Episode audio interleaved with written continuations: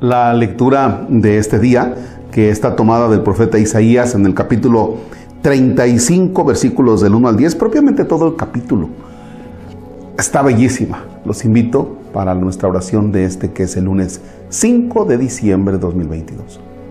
En el nombre del Padre y del Hijo y del Espíritu Santo.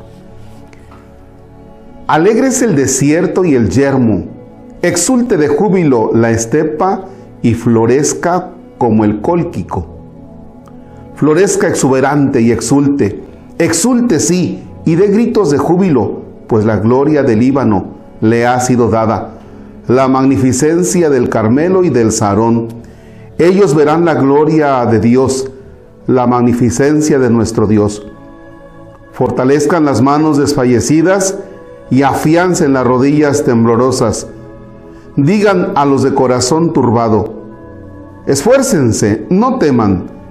He aquí que su Dios traerá la venganza, la represaria de Elohim. Él la traerá y los redimirá. Entonces se abrirán los ojos de los ciegos y se abrirán los oídos de los sordos.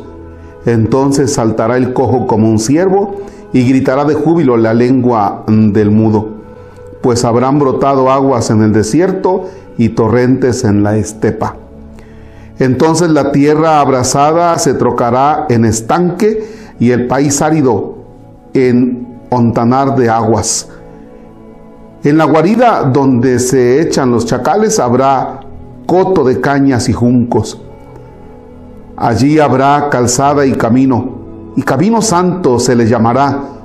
No transitará por él el impuro pues será para su pueblo que va de camino y ni los necios se extraviarán. No habrá allí león ni bestia feroz subirá a él, ni allí se encontrará. Solo los redimidos caminarán por él. Regresarán los liberados de Yahvé. Llegarán a Sión entre gritos de júbilo.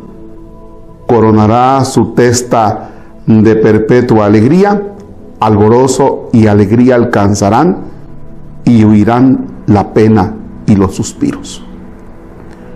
Palabra de Dios.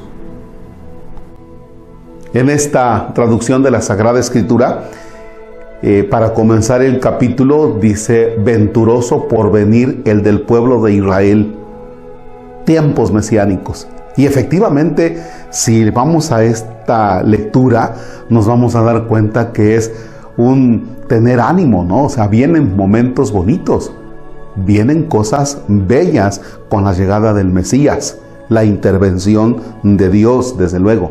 Pero fíjense, además de la intervención de Dios, esta traducción dice, digan a los de corazón turbado, esfuércense, es decir, no te quedes ahí tirado. Si tú miras la historia negativa y te quedas ahí tirado, aunque Dios intervenga, pues tu historia va a ser negativa. Pero eh, me encanta porque hay otras traducciones cuando dice, digan a los de corazón apocado, ánimo, he aquí que su Dios vengador y justiciero. Pero aquí dice, esfuércense, digan a los de corazón turbado, hagan un esfuercito por levantarse. ¿Ya? Pienso en las situaciones negativas que a veces vamos viviendo como personas. No, pues es que esta vida me, a mí no me vino nada bien, es que esta vida a mí no me ha sonreído, es que yo no tengo suerte, es que mira todos los problemas que traigo. Y de veras que hay algunas personas con las que platicas y vaya, no ven más que problemas, no ven más que complicación de la existencia. Por eso dice el texto, pues digan a esos que tienen un corazón turbado, confundido, pues díganle que hagan un esfuercito, o sea, que, que no le hagan, que no frieguen, pues que se levanten y que se pongan a chambear. Sí, Dios interviene, pero tú también tienes que poner de tu parte. De manera personal.